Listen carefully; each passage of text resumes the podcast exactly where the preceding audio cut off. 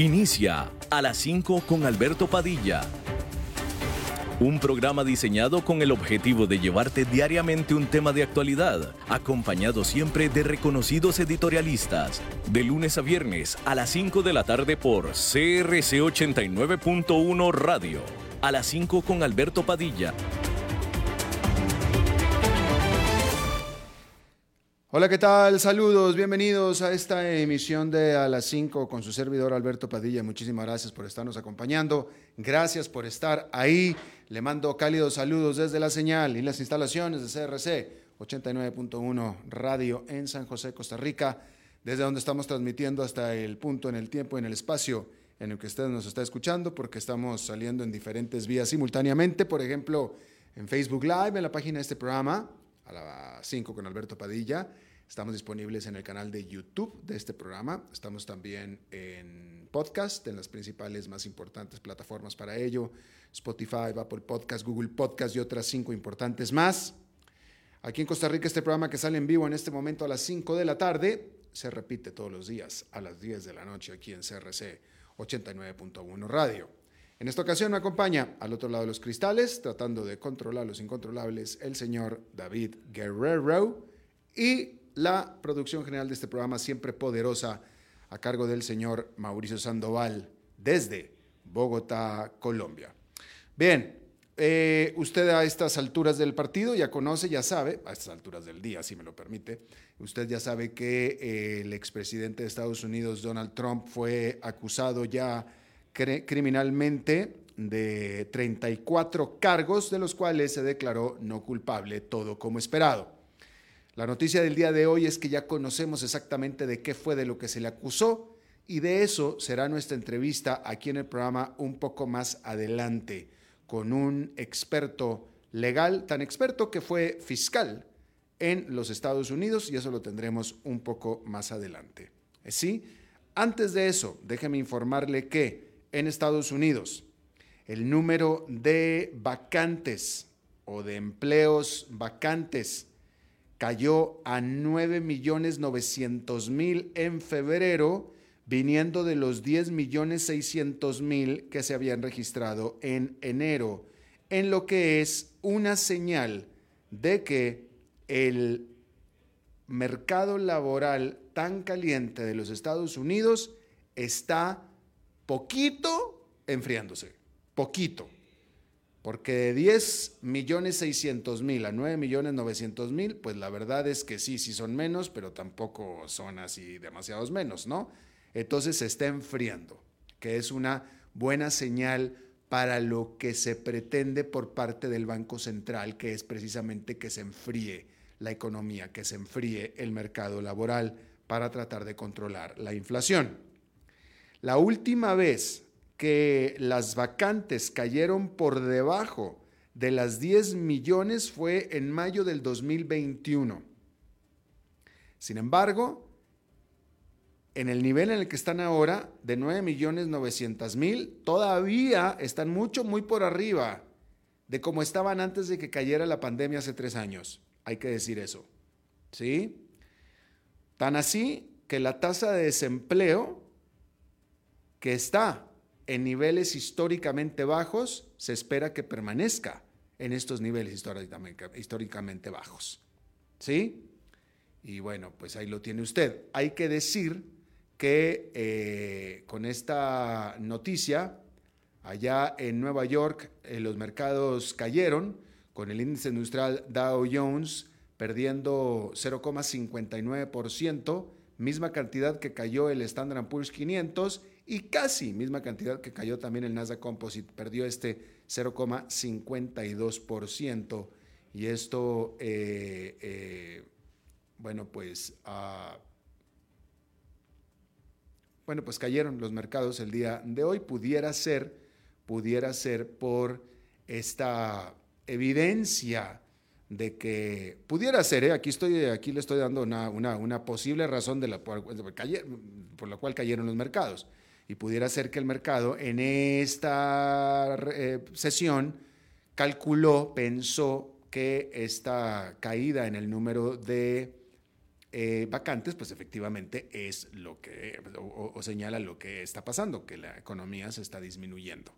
Pero bueno, el punto es que los mercados cayeron, no lo hicieron en gran medida. No hay, no hay tampoco que darle gran importancia a la caída del día de hoy. Lo único que sí hay que decir es que eh, el Dow Jones, por ejemplo, con la caída de este, de este, de este martes, discúlpeme, pues rompe una racha eh, ganadora de cuatro jornadas consecutivas, por ejemplo. Bueno, ahí lo tiene usted. Bueno, finalmente hay que decir que, bueno, esta se la leo un poco más adelante. Por lo pronto déjeme le digo que una corte de Rusia levantó cargos contra Daria Trepova, una activista antiguerra, y la levantó cargos por terrorismo. Este lunes, y aquí se lo informamos, investigadores rusos liberaron una grabación, la cual muy probablemente se haya firmado o se haya filmado, se haya grabado esta grabación eh, bajo coerción, en la que esta mujer Trepova está confesando el haber entregado o dejado una bomba en este café, en esta cafetería de San Petersburgo. Esta bomba explotó y mató a un famoso blogger en YouTube y en redes sociales que era famoso por apoyar la invasión rusa de Ucrania. Lo mató a él e hirió a otras 30 personas. El Comité Investigador de Rusia acusó a Ucrania de facilitar este ataque. Es interesante el término que usan aquí, facilitar. No dicen que son responsables, no dicen que eh, son los organizadores, no dicen que son los autores intelectuales. El término que usan ellos es facilitar, lo que sea que eso quiera decir. Para esto, Ucrania negó cualquier involucramiento. Así es que ahí lo tiene usted.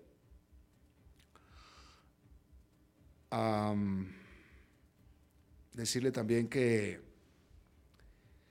Virgin, Virgin Orbit, esta firma espacial de satélites que fundó Richard Branson con su nombre insignia corporativo que es Virgin, Virgen, se declaró en bancarrota en Estados Unidos a 15 meses nada más de haber salido a bolsa.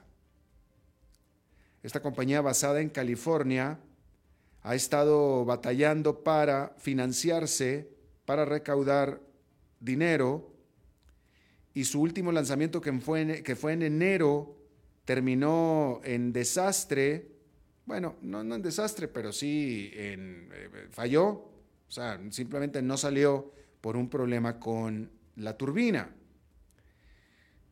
Después de eso, el mes pasado, esta compañía detuvo operaciones y anunció que recortaría el 85% de su fuerza laboral, es decir, que despediría a más de 800 empleados para o como medida para ahorrar efectivo.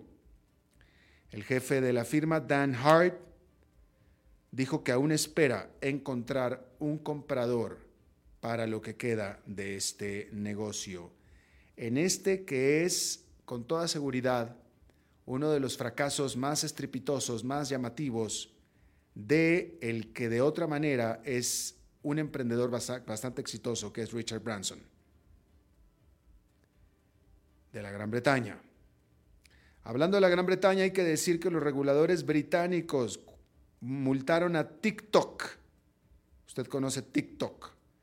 Con 15 millones 900 mil dólares por estar recogiendo y usando datos personales de menores de edad sin el consentimiento de sus padres. La oficina del comisionado de información de la Gran Bretaña dijo que esta aplicación TikTok falló en hacer valer los límites de edad que la empresa tiene establecidos. Existe en TikTok la manera de poder bloquear a los niños, a los pequeños, para que estén en TikTok, pero esta empresa simplemente se los pasa por alto. Esas reglas. Y como consecuencia de esto, 1.400.000 niños en la Gran Bretaña fueron usuarios de TikTok durante el 2020. La respuesta de TikTok a esta decisión de la Gran Bretaña fue que estamos en desacuerdo. Fue lo único que dijeron. Estamos en desacuerdo. Bien. Pues hay que decirle que este día de, de martes, este día de martes, con los ministros de la OTAN reunidos para sus conferencias normales este martes, por primera vez ondeó ahí la bandera de Finlandia sobre el edificio de las oficinas generales de la OTAN en Bruselas. Esto después de que Turquía levantara el veto que había impuesto sobre la aprobación de Finlandia para que fuera miembro de la OTAN. Y así, ahora Finlandia se ha convertido en el miembro número 31, en el trigésimo primer miembro de esta alianza militar. Y con esto, ahora prácticamente se dobla, se hace el doble la frontera que Rusia tiene con países aliados de la OTAN. A esto Rusia dijo que iba a tomar contramedidas, incluyendo militares, para proteger sus intereses nacionales. Eso fue lo que dijo eh, Rusia. Ahora, esto, digo, vaya, pues ahí lo tiene usted. Ahora todavía queda Suecia. Suecia también había pedido haber sido eh, o ser miembro de la OTAN. Los dos países, Suecia y Finlandia, lo habían pedido. Finlandia ya lo aprobaron, Suecia todavía no. Suecia no tiene frontera con Rusia, pero es vecina de Finlandia. Finlandia tiene frontera con Rusia. Pero decir que estos dos países pidieron hacerse miembros de la OTAN después o como reacción de Rusia invadir Ucrania, que es también vecino de Rusia, hace frontera con Rusia, como usted bien sabe. Eh, y bueno, eh, obviamente, vaya, se me hace difícil pensar que Vladimir Putin de Rusia no hubiera calculado que eso era lo que hubiera pasado, que eso era lo que iba a pasar si invadía Ucrania. Digo, o sea, una de las razones por las cuales Vladimir Putin alega y afirma que invadió Ucrania era porque tenía miedo de que Ucrania pasara a formar parte de la alianza con la OTAN, que es el gran enemigo militar de Rusia. Entonces, para prevenir que esto sucediera, invadió a Ucrania. Cuando Ucrania ya había dicho que no quería pertenecer a la OTAN. Entonces, de nuevo, o sea, si Vladimir Putin está inteligente, tuvo que haber calculado, si yo invado Ucrania, seguramente Finlandia va a querer entrar a la OTAN. Pues no lo creo tan bruto como para no haber calculado eso. Pero en todo caso, entre lo que él alega que quería evitar y lo que era lógico que iba a suceder, era justamente que iba a suceder lo que él quería evitar, que era que la OTAN tomara más fuerza dentro de las fronteras con Rusia y mucho más, el doble de fuerza, que es todo Finlandia. Porque si acaso lo que quería Vladimir Putin con invadir Ucrania era efectivamente alejar el espectro de la OTAN, el tiro le salió por la culata horriblemente. Claramente. Así es que bueno, pues ahí está.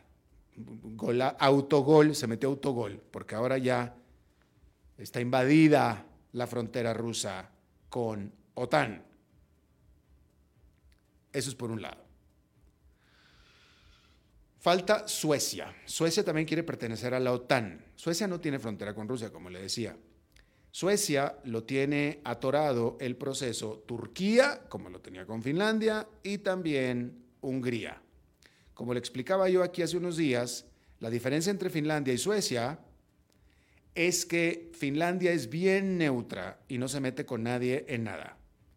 Suecia le gusta andar de... Eh, pro derechos humanos, pro democracia, que es, que es como se debe hacer. Digo, pues es, ¿no? Eso es lo correcto, eso es lo correcto.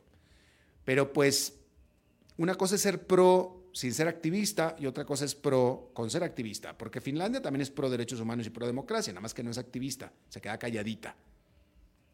Suecia no, Suecia es activista. Y entonces se ha metido en problemas con Turquía y con Hungría, que no son precisamente demasiado democráticos o demasiado pro derechos humanos, pero que son miembros de la OTAN. Y el problema con la OTAN es que si un solo miembro no quiere o tiene dudas o no aprueba la solicitud de alguien que quiere entrar, no, entra. Y bueno, Suecia quiere entrar y como Suecia ha criticado a Hungría y a Turquía en lo que estos dos países consideran es injerencismo, pues entonces, y, pertenecen a la OTAN, pues entonces te friega Suecia porque fíjate que no, no vas a entrar a la OTAN mientras nosotros no queramos y todavía no queremos. Así es que se está volando, todavía. Por lo pronto, Hungría lo que pide es que se calle la bocota a Suecia y que no se meta en lo que ya no le importa o no le debería importar, que es la falta de democracia que está empezando a haber en ese país. Y Turquía lo que está pidiendo es que le envíe a casa a los considerados terroristas que Suecia les concedió asilo político por derechos humanos. Y Turquía al respecto dice, derechos humanos, mis narices, ¿me los mandas para acá? Yo aquí veo qué hago con ellos, tú no te preocupes más y de entonces hablamos de tu anexión a, o tu solicitud a la OTAN. Ahí está. Bien. Ahora, yo le había dicho y le dije, porque así es, Ucrania ya había dicho desde siempre que no quería, no pretendía pertenecer a la OTAN sí quería pertenecer a la Unión Europea. La Unión Europea es una unión económica, la OTAN es una alianza militar, la diferencia. Ah, no, pero Rusia tampoco quería que Ucrania perteneciera a la Unión Europea, tampoco. Pero bueno, es otro asunto.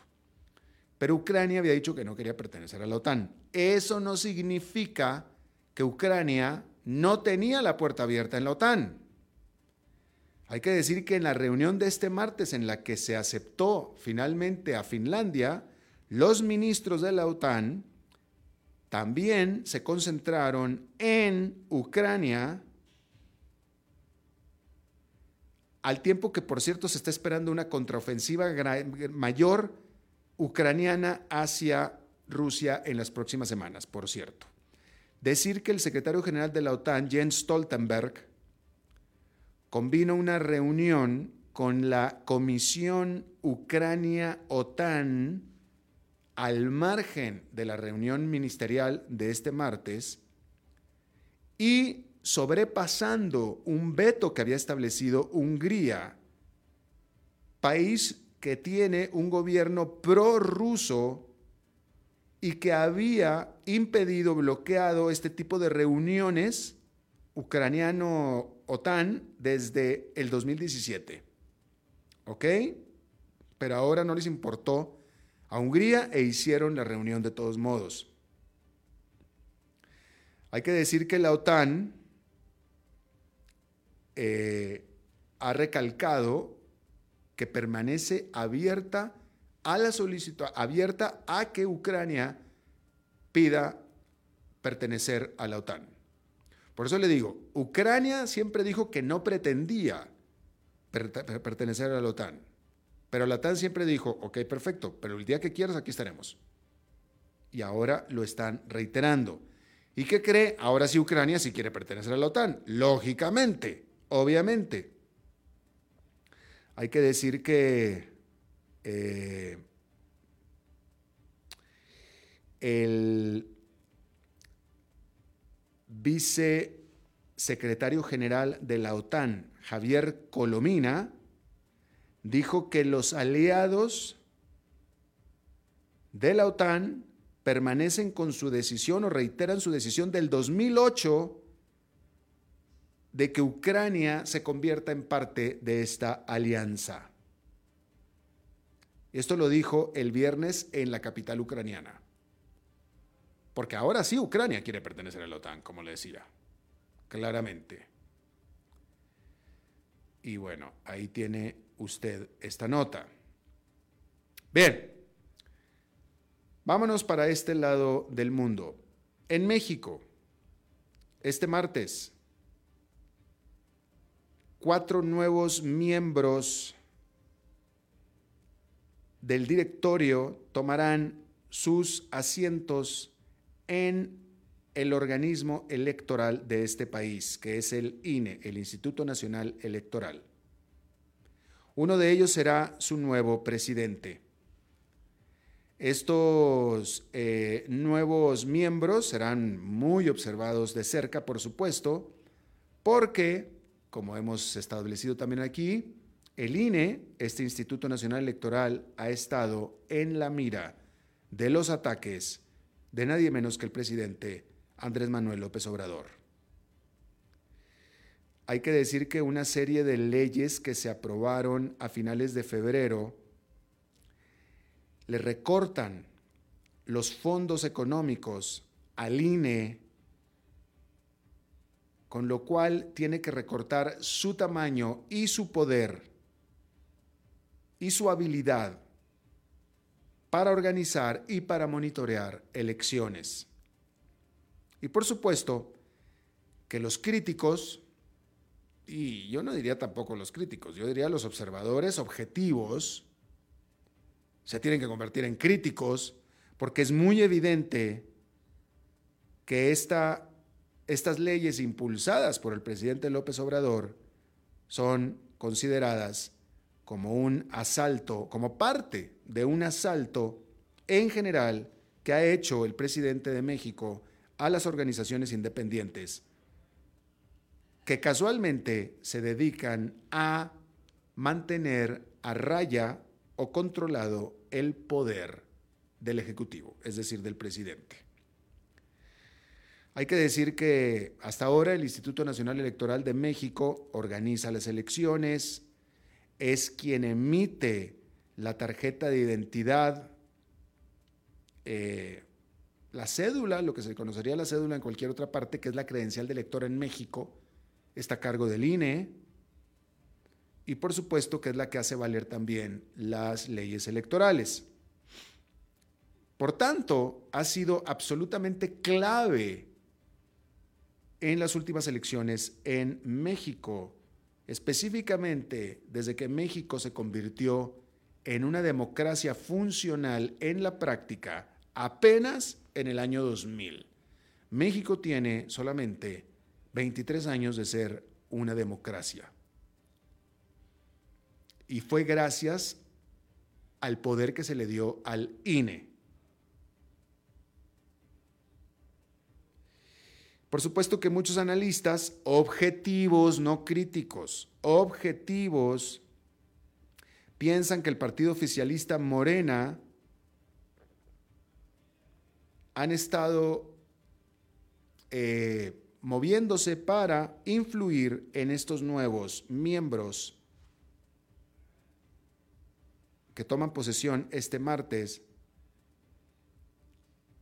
al asignar a sus propios partidarios en este comité que está a cargo de seleccionar a los candidatos los cuales después son votados por el Congreso de México. El comportamiento de estos nuevos miembros del INE, los cuales estarán ahí eh, eh, en, en esta posición hasta el 2032, será muy observada para poder determinar si acaso son independientes y son objetivos o no. Y su primera prueba de fuego será en las elecciones de dos gobernadores estatales que se harán este mismo junio próximo. Pero por supuesto que la prueba de fuego será en las elecciones presidenciales que serán el próximo año. Como yo le he dicho aquí, eh, eh, la razón por la cual Andrés Manuel López Obrador está de presidente actualmente es por el INE. La razón por la cual México dejó de ser una dictadura de partido es por el INE. La razón por la cual México es una democracia desde el año 2000, el partido PRI de la Revolución eh, Institucional, a partir de la Revolución Institucional, el PRI perdió su hegemonía y ha habido alternancia con presidentes de tres partidos diferentes en México, ha sido por el INE.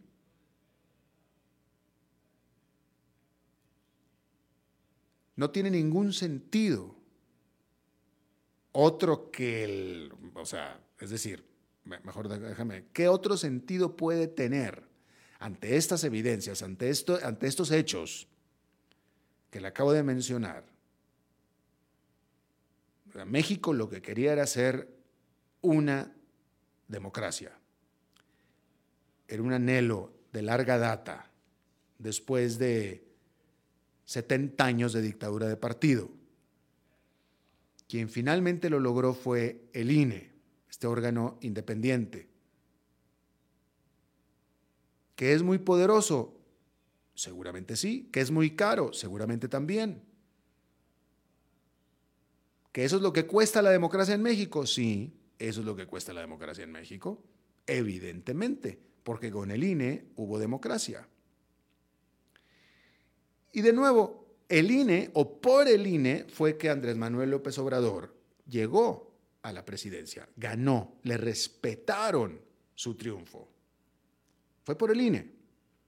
Entonces dígame usted cuál es el sentido que una vez que Andrés Manuel López Obrador, en su tercer intento de buscar la presidencia, y en la cual democráticamente las dos primeras perdió, pero en la tercera democráticamente ganó, ¿cuál es el sentido de atacar, de recortar, de reformar, de mover al INE después de los resultados obtenidos? Dígame usted, el presidente alega que es porque es muy caro. Y sí, seguramente es muy caro en términos de que es mucha plata. Sí, sí, seguramente es muy caro. Bueno, pero eso es lo que cuesta. Entonces, él alega que le puede recortar todos los fondos que le está recortando sin mover la democracia.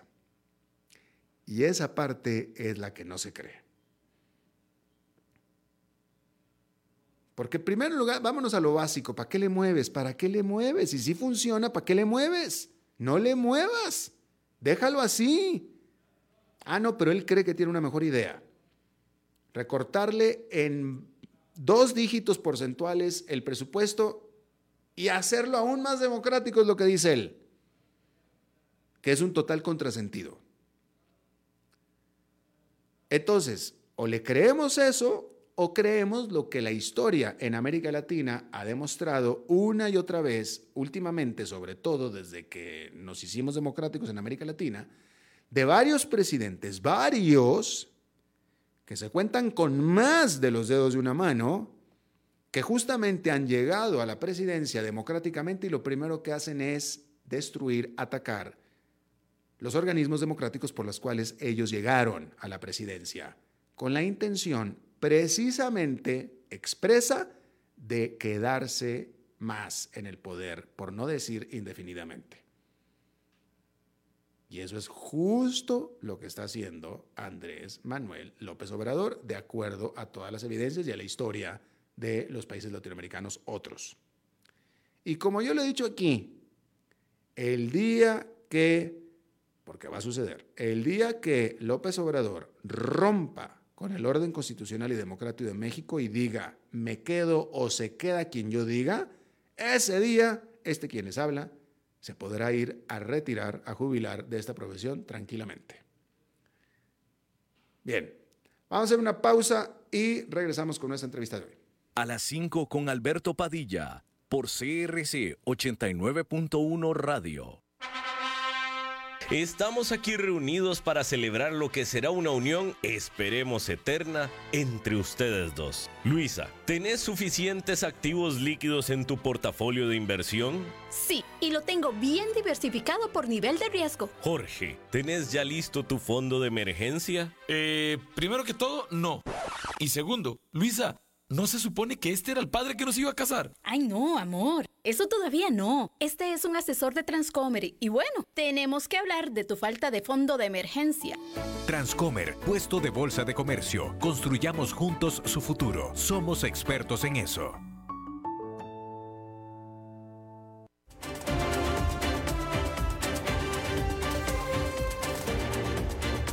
Seguimos escuchando a las 5 con Alberto Padilla. Bien, muchísimas gracias por continuar con nosotros. Eh, bueno, vamos al tema del día, que es la acusación que, criminal que finalmente recibió el expresidente de Estados Unidos, Donald Trump. Se convierte en el primer expresidente en ser acusado criminalmente. Hasta hoy se conoció exactamente de qué es de lo que se le acusa. Conocíamos por dónde venías, conocíamos sobre el soborno que le habría, no, soborno, del dinero, el dinero que le habría dado a esta actriz pornográfica, etcétera, pero no sabíamos, no se conocía exactamente por dónde venían los cargos criminales. Ya hoy lo conocimos tanto él, el acusado, Donald Trump, como el mundo. Pero ¿qué es lo que esto significa y qué es lo que se puede esperar? Yo le agradezco muchísimo que está con nosotros desde Miami, Florida, Walter Norking él es actualmente abogado de la firma Acribis Law Group de Miami, pero más importante que eso, Walter, el abogado Walter, fue fiscal. Fue fiscal en la Florida y fue fiscal justamente también en Nueva York. Walter, te agradezco muchísimo que estés charlando con nosotros. Gracias por invitarme al programa. Gracias, Walter. Primero que nada, ¿qué es exactamente de lo que se le acusa? ¿Qué crimen cometió el expresidente Donald Trump? La acusación formal tiene 34 cargos.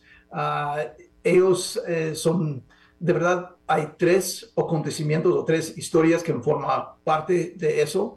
Ah, eh, y todos los cargos son iguales en términos de la ley que alega que está violado es presentación de registros falsos al Estado de Nueva York para la empresa Trump Organización, que es una organización caritativa y dirigido por Trump. Ah, pero de verdad hay, hay, tres acontecimientos que figuran como los hechos de la acusación formal. Ah, uno es lo que tiene que ver con la actriz pornográfica uh, ya conocido Stormy Daniels, y eso es que todos esperaban. Los otros dos otra aventura que el ex presidente tenía tiene que ver con uh, Susan McDougall, quien es modelo, quien apareció en, Playboy. Y la tercera es, había un portero en la Torre Trump en Nueva York, quien uh, dijo que tenía una historia sobre un hijo que Trump tenía que, de que nadie sabía. Y él quería vender esa historia en, todos los hechos eh, figura muy ah, como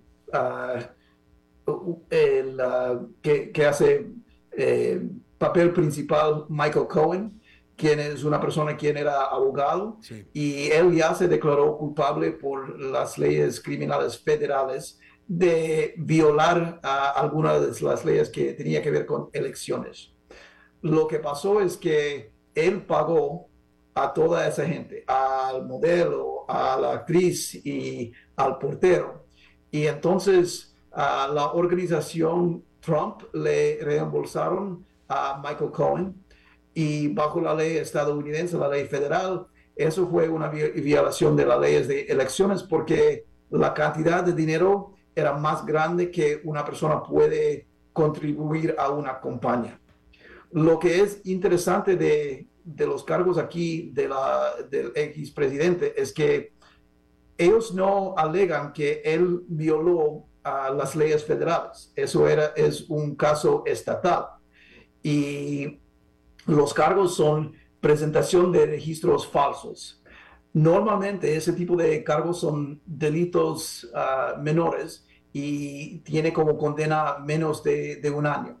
Pero si se puede combinar ese tipo de violación con ah, un plano, un crimen más grave, eso se convierte en crimen, eh, un delito mayor, y eso puede llevar como condena hasta cuatro años.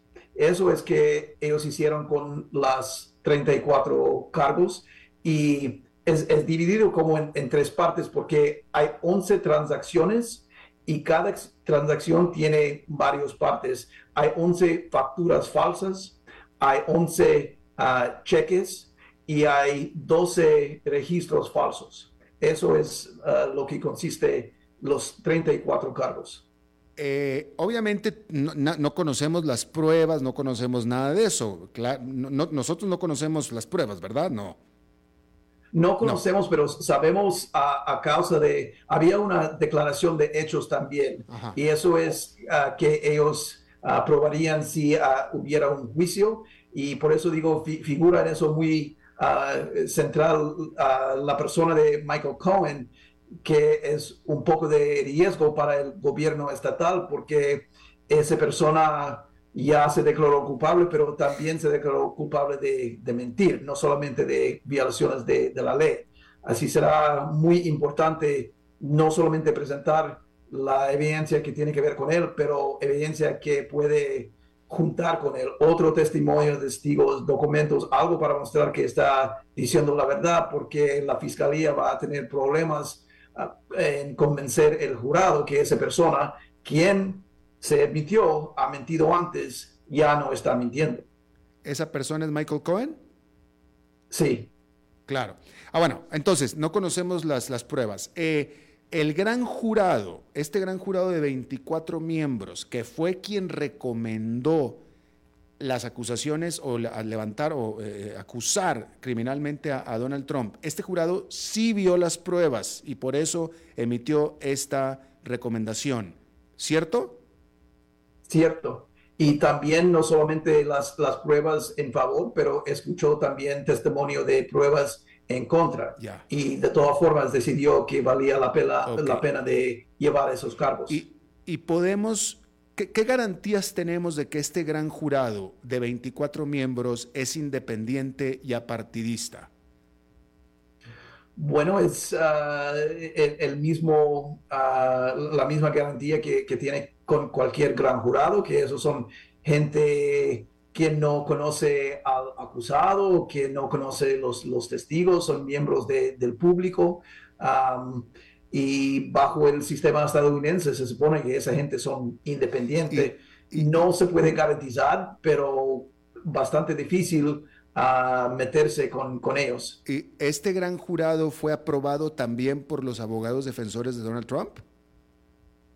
No, el gran jurado es, es elegido solamente uh, por un juez. Ah. Ah, de, verdad, los abogados no tienen nada que ver con elegir. No es como un, juicio. En un juicio, sí, ellos van a tener voz en decir quién puede estar en el jurado y quién no, pero gran jurado es, eh, son miembros que están elegidos en, secreto por, por un juez y sin la involucración de los abogados. Pero en teoría, como el sistema funciona, podemos tener confianza en que este jurado es independiente y apartidista.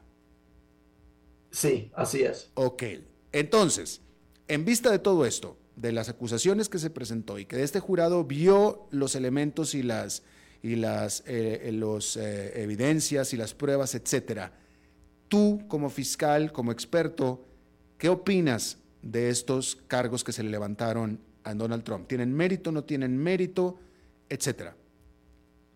Tienen mérito, pero no es sin riesgo, porque eh, la teoría que están utilizando los fiscales es una teoría que antes no han sido probado. Mm. Ah, tenemos cargos, o sea, violación de, la ley uh, estatal, pero en combinación de la ley federal.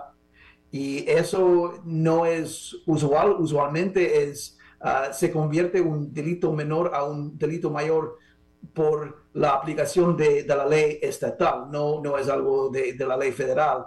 Uh, así, aquí tenemos una situación donde no, que, no hemos visto antes, no solamente porque hay un X presidente, pero también porque la combinación de, de la ley estatal con federal es una novedad.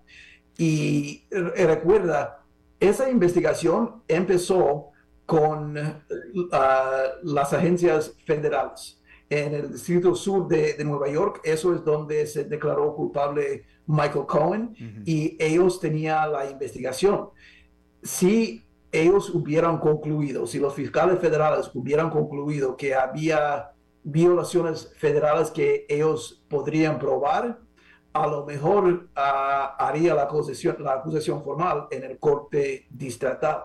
Pero eso no es que pasó. Lo que pasó es uh, las autoridades del estado de Nueva York, no los federales, eran los que decidieron llevar a cabo esos cargos. Claro. Ok, ahora vamos vámonos un poco más adelante, eh, Walter, porque a mí en lo personal, a mí en lo personal, este eh, eh, acusación criminal en este momento a Donald Trump, me parece a mí, en lo personal, pecata minuta con respecto a las otras investigaciones criminales que él tiene por parte del Departamento de Justicia sobre principalmente sobre su eh, tratar de deshacer las elecciones de eh, hace dos años eh, y después por lo de los documentos en Mar-a-Lago, pero en lo particular a mí me parece todavía más grave lo que tenga que decir Fulton County en Georgia. Eso me parece a mí mucho más grave que cualquiera de estas cosas que pudo haber pasado con Stormy Daniels. No sé tú qué piensas al respecto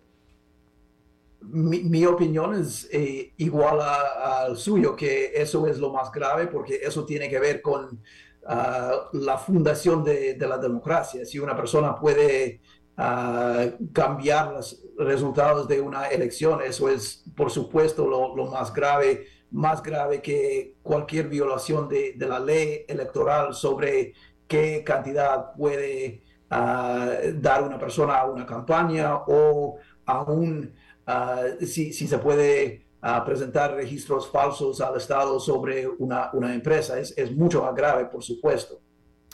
De tal manera, te pregunto, de tal manera que eh, la gran noticia en este momento es que Donald Trump se convierte en el primer expresidente en ser acusado criminalmente.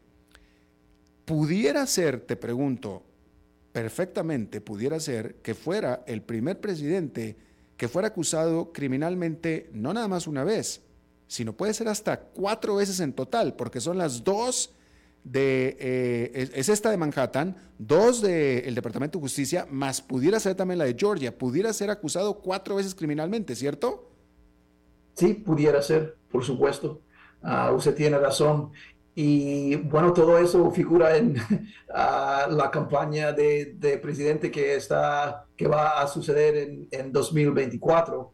Ah, todos son muy conscientes de, eso, no solamente en, Manhattan, en, ese juicio, porque, por ejemplo, los abogados de Donald Trump ahora han dicho que él no va a declararse culpable, que eso seguramente va a ser un juicio. Y yo conozco los abogados defensores que él tiene, son, son gente seria, son gente con experiencia y si dice que va a hacer un juicio, un juicio, esos son la gente que lo puede llevar a cabo. Y por eso la Fiscalía en Manhattan está preguntando que el juez apunte el juicio para enero antes de que empieza los, los votos para quién va a ser ah, el, candidato republicano. pero todavía no hemos escuchado de los otros tres investigaciones, como usted ha notado, y es posible que a pesar de que el, tiempo que, que quiere eh, los fiscales de Nueva York para un juicio, es, es, posible que esos otros casos van a terminar o, van a estrenar, es decir, ah, justo en medio de, de, la campaña, y eso puede ser muy dañoso para los Estados Unidos. Es, es todavía una cuestión si va a dañar al Donald Trump, porque de alguna forma él uh, recibe beneficios a través de la publicidad que, que tiene tanto apoyo. Rápidamente, ¿cuándo se puede esperar lo que, que, que, que se sepa, ¿cuándo, ¿cuándo se puede saber cuándo el Departamento de Justicia va a presentar, si es que va a presentar cargos criminales con estas dos investigaciones y por parte también de Fulton County en Georgia? De, verdad no podemos poner un, tiempo porque es, es elección suyo y ellos no, no tienen límites. Mm. Solo que puede decir, yo, yo sé de la parte de las investigaciones federal que está ah, llevando a cabo Jack Smith, el, el, ah, el fiscal especial de, de Washington, uh, que tiene que ver con los documentos en, en Mar-a-Lago como él es parte del Departamento de Justicia, ellos tienen reglas que dice que no, que tiene que demorar, si hay acusación formal, lo tiene que demorar si es en medio de la campaña, que no puede influir una, una campaña. Pero no creo que, por ejemplo, e, e, el fiscal de Fulton County, Georgia, tiene las mismas políticas y las mismas reglas. Así, eso puede, no sabemos cuándo puede estrenar, pero puede entrar justo antes del voto del presidente. Claro. Eh, me pareció que dijiste que des tu opinión eh, que de las investigaciones que está teniendo Donald Trump, la más grave, la que tendría acusaciones eventualmente más graves, sería la de tratar de deshacer las elecciones. Eh, me pareció que eso fue lo que dijiste. Déjame te pregunto sobre el caso de intervención en las elecciones de Georgia cuando eh, llamó telefónicamente a, Georgia, Estado republicano, por cierto. Eh, a mí en lo personal me parece que lo que sucedió en Georgia es gravísimo y las evidencias son muy amplias, las pruebas muy grandes. ¿Qué opinas tú? Yo estoy de acuerdo, ah, especialmente en términos de, lo más grave, ah, pero lo, complicado, y eso es algo semejante a, lo que está pasando en, Manhattan, lo, la, ley de elecciones es muy complicada. ¿no? Eh, las otras eh, investigaciones, ah, la ley es más clara. Si una persona tiene documentos, él tiene que devolverlos. Ah, una persona no puede agitar para, para que la gente apoyando a él causa violencia. Eso es bastante claro, es, blanco y negro. El problema de, la ley de elecciones, incluso en, en Georgia, es qué tipo de eh, comportamiento es, suficiente para decir que esa persona está intentando a, corromper eh, las elecciones. Mm. No solamente preguntando qué está pasando, no solamente ah, aconsejando que ellos hacen mejor trabajo para averiguar o confirmar que todos los votos ah, son verdaderos. Eso es la, la cuestión y yo supongo que al, fin tendría que decidir un, gran jurado también allá en, en, el caso estatal de Georgia. Claro. Bien, pues abogado y ex fiscal Walter Norking desde Miami, te agradezco muchísimo que hayas charlado con nosotros. Gracias a usted también. Gracias, nos vemos la próxima. Eh, David, ¿vamos a pausa? Eh, nos vamos directito, bueno, porque es martes y los martes tenemos la visita de nuestro excelente gran amigo, colaborador, colega, Fernando Francia. Fernando. ¿Qué tal? ¿Cómo estás? Qué gusto saludarte. Igualmente, Fer, adelante. Bueno, hoy obviamente la noticia del día y del mundo es eh, lo que ustedes acaban de conversar ampliamente, pero bueno, más informado estaba el compañero, así que eh, yo quería traer un tema que, que, que, es, es relevante en el contexto costarricense, pero latinoamericano también, el tema de la inseguridad ciudadana ha vuelto a posicionarse como el tema de mayor preocupación de las personas, ¿no? En Costa Rica, en el resto de América quizás, pero no es menor, ya que enero del 2023 quedó como el mes más violento en la historia del país, con 76 asesinatos, según el OIJ. Efectivamente, Costa Rica vive un clima de inseguridad, eso ya es innegable, como ha ocurrido antes en realidad también, eh, quizás empeorado, eso habría que analizarlo. Las tasas de homicidios dolosos por cada 100.000 habitantes, que es como se cuenta, para 2022 fue de 12,6. 12,6 homicidios dolosos por cada 100.000 habitantes. Viene eh, en una tendencia al alza, ya que en 2019 era 11,2, un punto y pico menos. Y en 2004, el 2014 era 9,5, otros dos puntitos menos. Eh, es cierto que el promedio latinoamericano aún es bastante más alto, 20,1 frente a 12,6 que tenemos en Costa Rica, ¿no? Pero nos queremos comparar con ciudades y países altamente violentos como Tegucigalpa, San Salvador, Ciudad de México o Caracas. Bueno, por otro lado, la percepción es algo curiosa. La percepción de inseguridad es distinta a la inseguridad demostrada en números.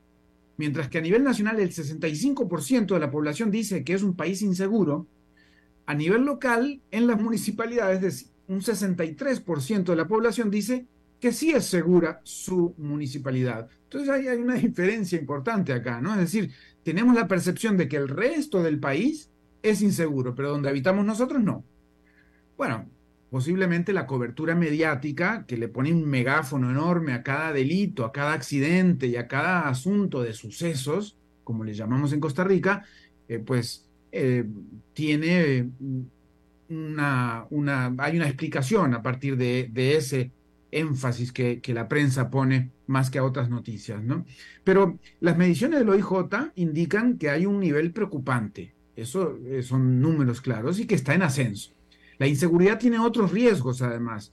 Vamos a llamarles colaterales, ¿no? Y es que suele desencadenar, aún más que otras temáticas, el deseo de generar respuestas que puedan ser abruptas, populistas, que casi siempre con falsas promesas, ¿no? Otros países han tomado medidas drásticas que bien podrían ser la opción para sus realidades, habría que estudiarlo. En Costa Rica abundan los gritos desesperados por mano dura. ¿Qué es mano dura? Endurecer penas, encarcelar más personas, brincarse el debido proceso, bajar la edad de imputabilidad, aumentar causales o aumentar plazo de prisión preventiva. Bueno, estas son algunas de las ideas que se han barajado en cuanto a esa posible mano dura. Pensemos, por ejemplo, que efectivamente se endurece la persecución del crimen en Costa Rica, más armas, más violencia, más represión, ¿no? En general, las organizaciones criminales tienen posibilidades de redoblar la apuesta y crecer aún más que el Estado en su persecución, en armamento, en reclutamiento. Así que va a ser una guerra difícil de ganar. Por eso no hay que esperar a llegar a ese momento. Hay que aumentar la presencia policial, sí, mejorar la prevención, por supuesto, y generar mayor vigilancia desde ya. Eso sin duda. Son elementos necesarios que deben ser utilizados en paralelo, eso sí, en paralelo a los abordajes de las causas de gran parte de la violencia y la delincuencia actual en Costa Rica. La falta de oportunidades, el alto costo de la vida, los empleos mal pagados, la educación en deterioro o insuficiente, entre otros aspectos, generan callejones sin salida para gran parte de esa población en delictiva. Costa Rica todavía está en un punto en el que la guerra frontal contra la delincuencia no es la única salida. La prevención, la vigilancia, junto con crear ambientes de mayores oportunidades, esa debe ser la salida. Tal vez podamos considerar que no es la magnitud de la reacción de las Fuerzas Armadas, del tipo que sean esas fuerzas, sino la certeza de un sistema justo y eficiente que sancione cuando corresponda. Un sistema, la certeza del, sistema justo. Estamos en una situación apremiante, Alberto, de, un reto eh, que es multicausal por lo que no basta con la respuesta de la reacción inmediata, debemos desde ya trabajar para el mediano y el largo plazo. En paralelo, estamos a tiempo de entenderlo y estamos a tiempo de evitar tanto perder tiempo y recursos en un camino infértil, peligroso y dudoso, como generar medicinas peores que la enfermedad. Y sí, gracias Fernando por, por, eh, tocar este punto. Eh, Fernando se refiere efectivamente, como lo dijo, a una escalada en los crímenes violentos, específicamente en sicariato que se está dando en Costa Rica. Y al respecto de eh, dato que estabas diciendo, eh, Fernando, de 12 homicidios por cada 100 mil habitantes, a mí me sorprendió que esta cifra, que como bien dices es más abajo que la de muchos países de América Latina, es sin embargo el doble que la de Estados Unidos. Increíble, increíble. Ahora hay mucha gente que de repente dice, pero si la policía agarra a los ladrones, luego los jueces los sueltan. Y ahí tenemos una gran confusión, porque nadie quiere eh, que se brinque en el debido proceso y eh, que, que, te pongan en prisión sin que se demuestre que sos un, que has cometido el delito, ¿no? Entonces, eh, ojo con pensar en que los jueces están haciendo mal la tarea cuando a veces resulta que la investigación que le presentan a los jueces, que la hace el OIJ, que la hacen, eh, pues no es la que está mejor sustentada, ¿no? Y ahí gran parte de la población tiene una enorme confusión de tratar de echar la culpa a, los jueces de, de, ese, de ese asunto, ¿no? Bueno, ahí está. Fernando Francia, te agradezco muchísimo como cada martes. Bueno, muchas gracias a vos. Próximo martes nos vemos por aquí. Bien, y eso es todo lo que tenemos por esta emisión de A las 5 con su servidor Alberto Padilla. Muchísimas gracias por habernos acompañado. Espero que terminen su día en buena nota, en buen tono, y nosotros nos reencontramos en 23, en 23 horas. Que la pase muy bien. A las 5 con Alberto Padilla